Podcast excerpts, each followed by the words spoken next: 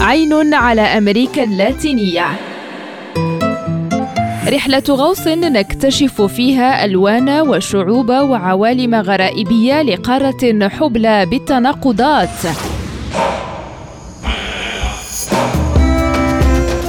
عين على أمريكا اللاتينية. برنامج يأتيكم كل يوم على ريم راديو مع هشام الأكحل.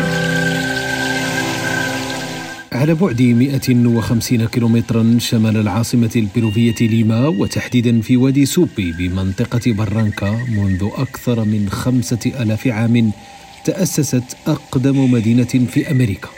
إنها كارال.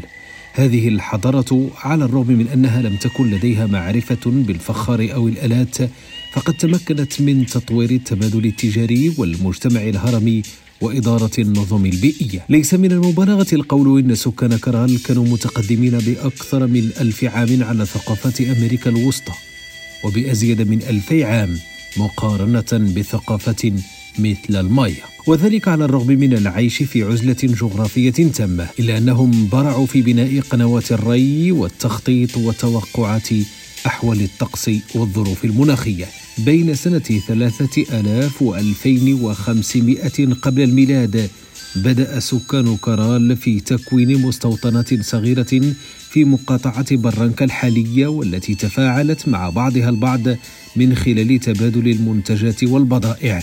هناك بدأ بناء مراكز حضرية كبيرة وجديدة كما تم بناء ساحات دائرية مهمة ومرافق عامة مصنوعة على شكل هرمي. والتي كانت بمثابة مراكز احتفالية. في هذه المجتمعات كان يتم حرق القرابين كرمز من رموز الامتنان للآلهة.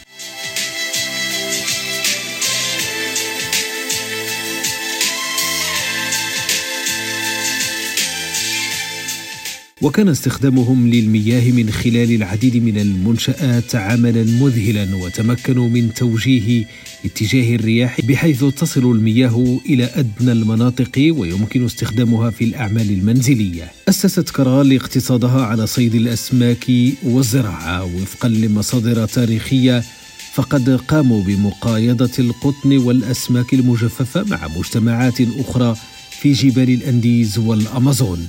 وما ميز كرال أيضا هو تلك المعرفة العلمية والتكنولوجيا الواسعة والتي تم نقلها إلى شعوب مجاورة.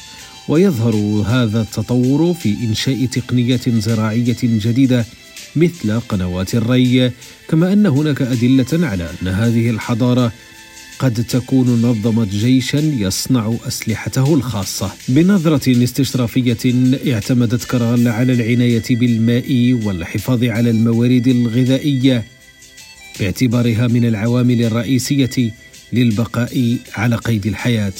كان سكان كرال مهتمين للغاية بإدارة النظم البيئية وتحديد التغيرات المناخية مثل ما يعرف اليوم بظاهرة نينيو. وهو التطور الذي جعل كرال تعرف حاليا باسم أول مدينة مستدامة في العالم.